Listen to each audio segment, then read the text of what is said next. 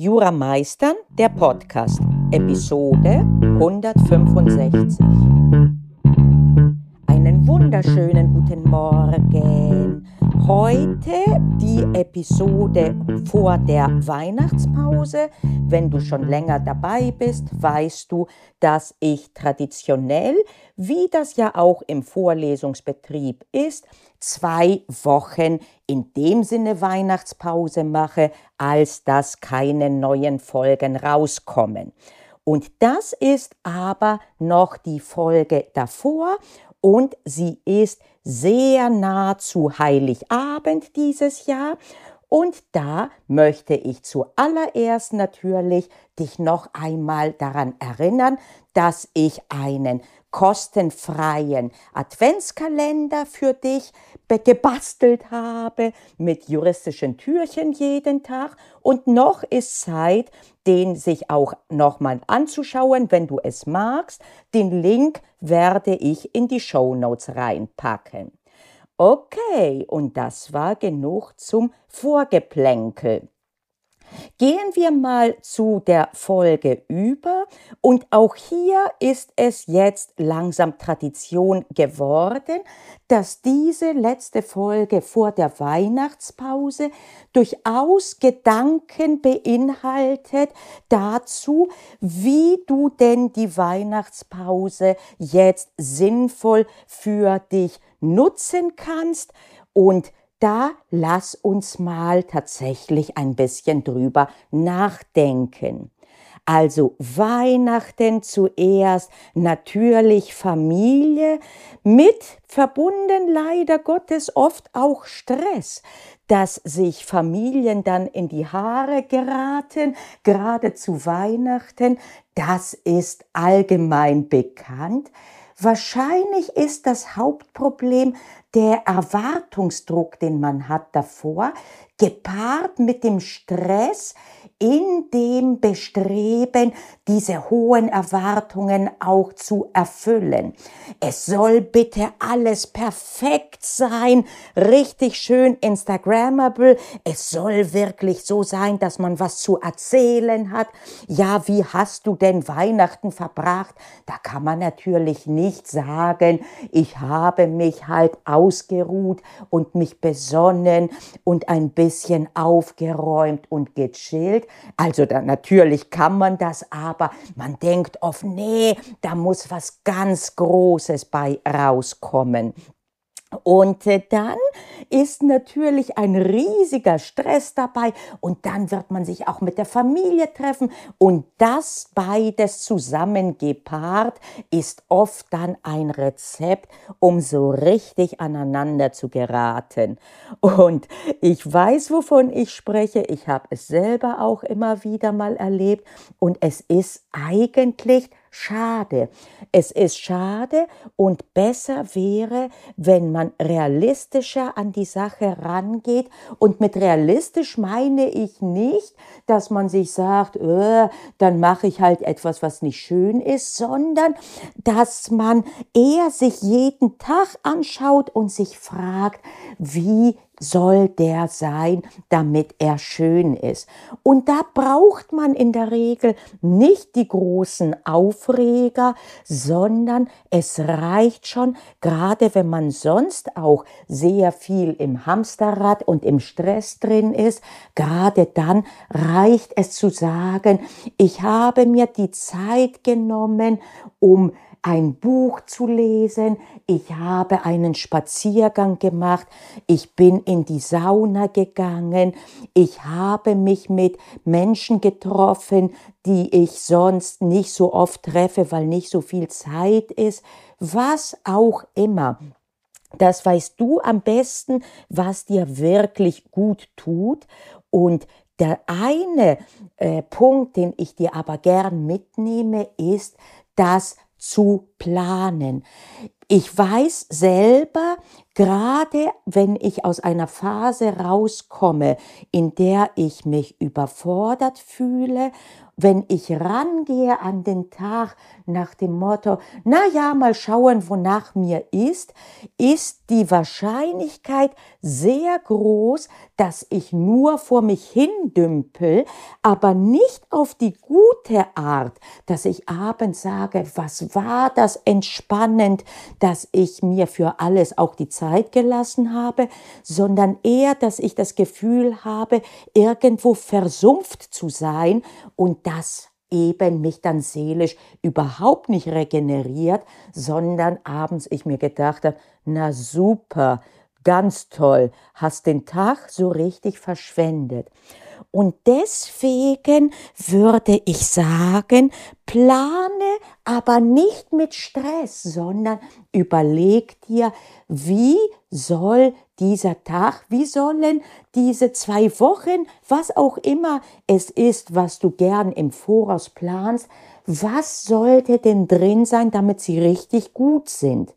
Und das gilt natürlich auch für Jura. Wir sind ja hier ein juristischer Podcast, deswegen möchte ich auch darauf eingehen. Gleichzeitig weißt du auch, wenn du länger dabei bist in diesem Podcast, dass ich fest daran glaube, dass sich Jura nicht trennen lässt von unserem übrigen Leben. Es ist eine Illusion zu sagen, ja, das, was für Jura erforderlich ist, das ist nur fürs Jurastudium und wenn das fertig ist, dann ist alles gut und dann beginnt das gute Leben. Nein, dann werden andere Dinge kommen. Für dich die Referendarzeit, dann der Einstieg in den juristischen Beruf und alles das ist Teil deines Lebens. Und wenn du Mechanismen findest, das gut zu äh, hinzukriegen und zum Teil auch zu ertragen im Sinne von zu sehen, das und das ist schwierig und da, das will ich tun, um diese Schwierigkeit besser handzuhaben. Diese ganzen Mechanismen, die sind nicht nur für Jura gut, sondern die kannst du anwenden auch in deinem übrigen Lebensbereich. Und umgekehrt, wenn du Dinge, die in deinem sonstigen Leben suboptimal laufen und die, ob du es willst oder nicht, auch ausstrahlen auf dein Lernen, wenn du diese Dinge auch in den Griff kriegst, dann nützt es dir auch für dein Studium. Es ist alles miteinander verwoben und verquickt und Deswegen lohnt es sich auch in allen Bereichen nachzudenken, in dem, äh, was esse ich, wie viel bewege ich mich, äh, wie ist mein soziales Leben, wie ist mein äh, Konsum von elektronischen Inhalten.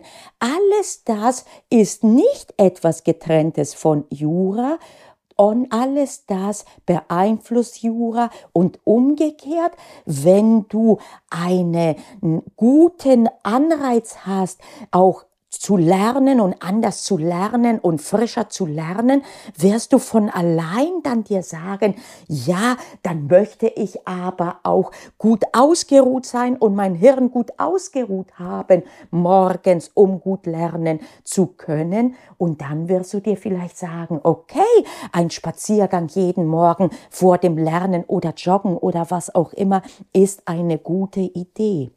Und deswegen ist mein Plädoyer für diese Folge, für die Folge Jura meistern in der Weihnachtszeit, ein holistischer Ansatz. Überlege, was du tun kannst, Bitte keine Riesenumbrüche, die werden im Zweifel nicht funktionieren. Wenn du mir jetzt sagst, ab jetzt und für die nächsten zwei Wochen möchte ich jetzt 120 Prozent meines Lebens umkrempeln, dann wirst du im Zweifel eher einen Optimierungsdruck erzeugen. Und was wird dann kommen im Zweifel? Auch der Streit mit der Familie.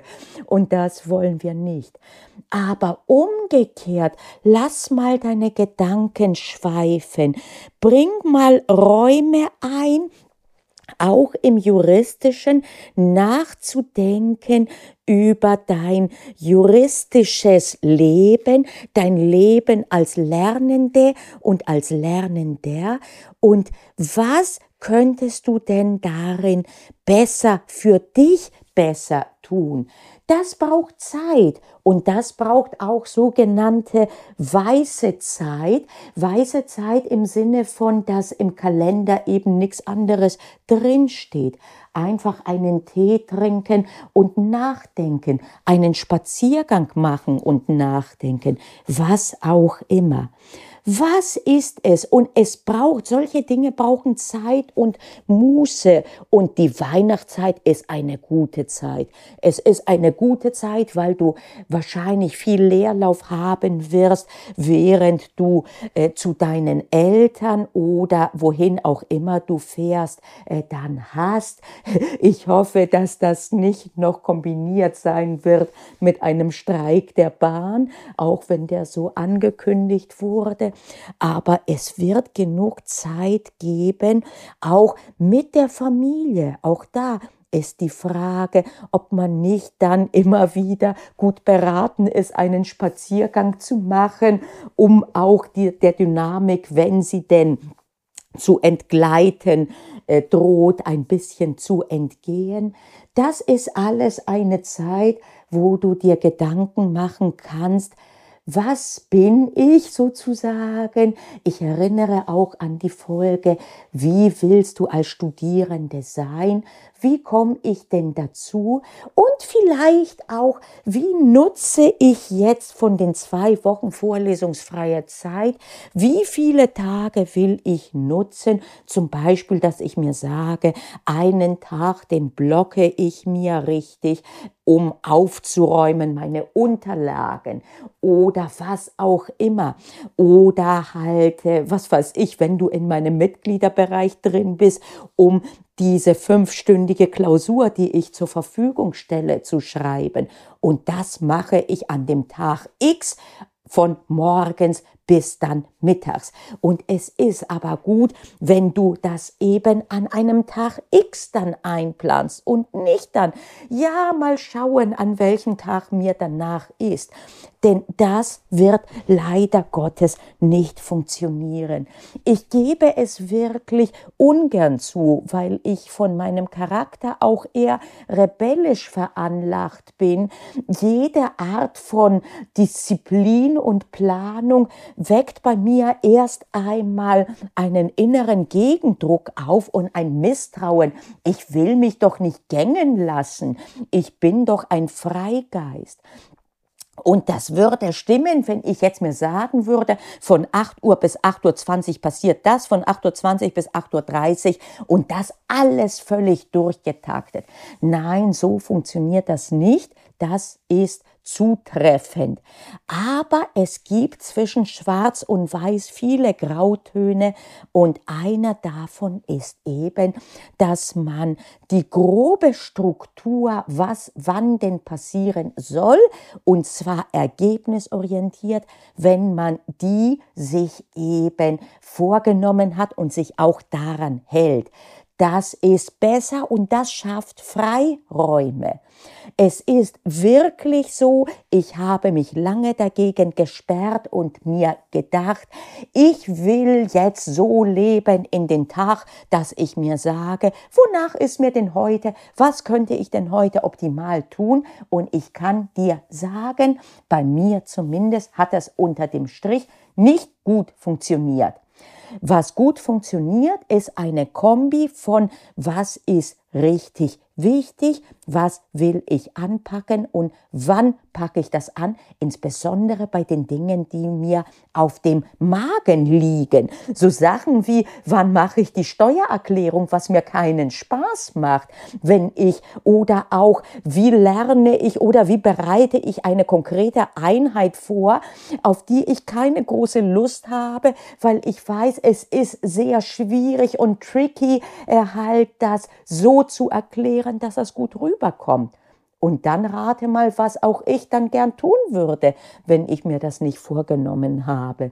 Ich drück mich drum und ich sage mir, ach, heute kann ich doch auch was anderes machen. Und dann schiebt ich das andere aber vor mich hin. Und das alles, was man aufschiebt, was unangenehm ist, das wird immer unangenehmer im Hintergrund und das belastet einen immer mehr. Und deswegen mein Plädoyer für dich fasse ich mal so zusammen.